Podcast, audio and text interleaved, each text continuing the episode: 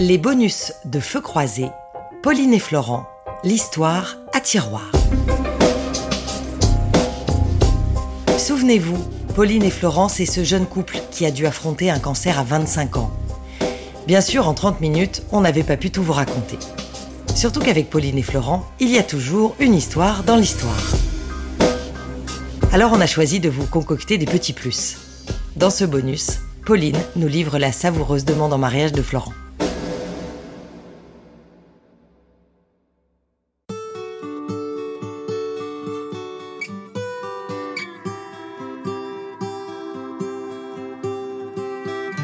Récidive a eu lieu en mars 2005 et en octobre 2005. La famille nous a offert un cadeau, en fait, un relais château à La Roche-Vilaine, en Bretagne, euh, pour l'anniversaire de Florent qui était au mois d'octobre, et puis pour euh, nous offrir un week-end sympa, en fait, histoire qu'on fasse un truc sympa. Physiquement, il était quand même mieux et il parlait quand même. Il reparlait parce qu'il a fait beaucoup d'orthophonie, donc euh, il parlait pas complètement euh, normalement, mais on n'échangeait plus par ardoise. Et donc, week-end de rêve, un relais château magnifique. euh, et puis, on sort pour dîner. Et puis, on s'assoit dans un, petit salon. pour- boit du champagne. Enfin, je bois du champagne. Parce que Florent n'a plus le droit de boire euh, d'alcool.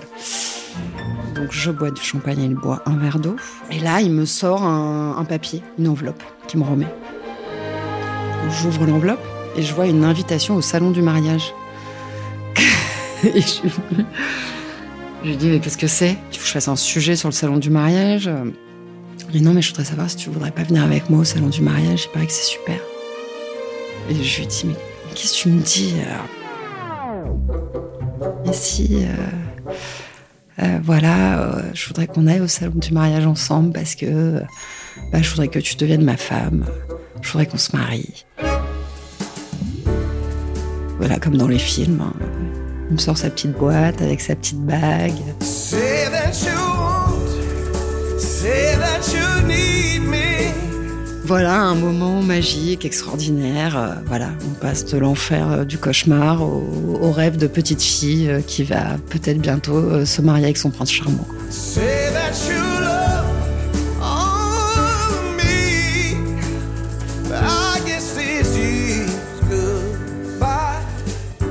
Quand on se retrouve à surmonter un cancer à 25 ans et que pendant un an on a vécu ça, j'ai envie de dire que c'est comme si on avait vécu 10 ans ensemble en fait.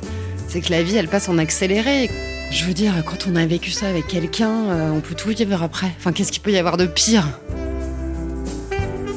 On, avait déjà surmonté le pire, donc euh, le meilleur restait à venir.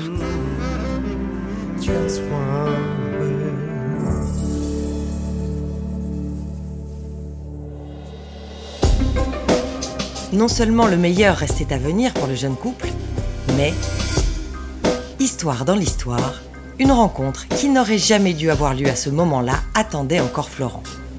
Celle de son père biologique.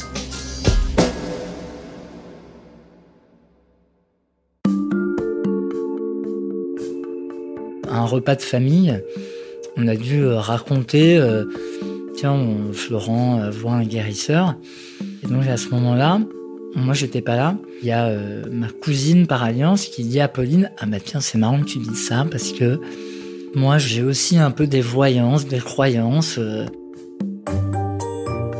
Je suis pas dans le paranormal ou quoi que ce soit, mais j'ai eu un peu une vision. Et Florent ne se sortira pas de son cancer tant qu'il n'aura pas reparlé à son père. J'avais 26 ans à l'époque et en fait, euh, j'avais un père biologique que je n'avais jamais vu. Je l'avais vu euh, de mes 0 à 1 an.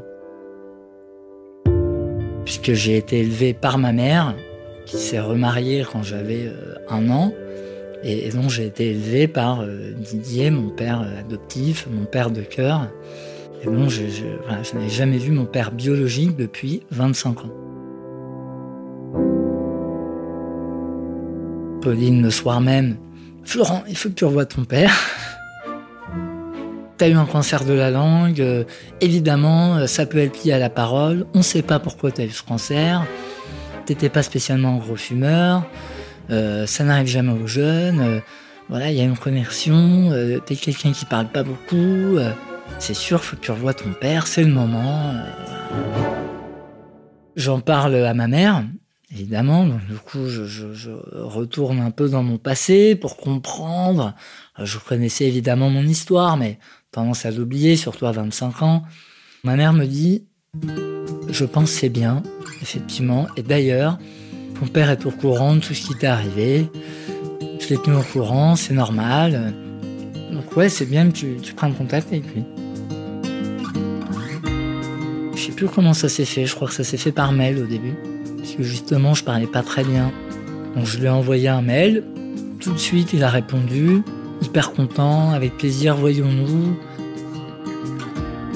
On s'est donné rendez-vous euh, deux, trois jours après dans une brasserie parisienne, dans le 16e, près de chez moi. Et donc c'est comme ça que j'ai revu mon père.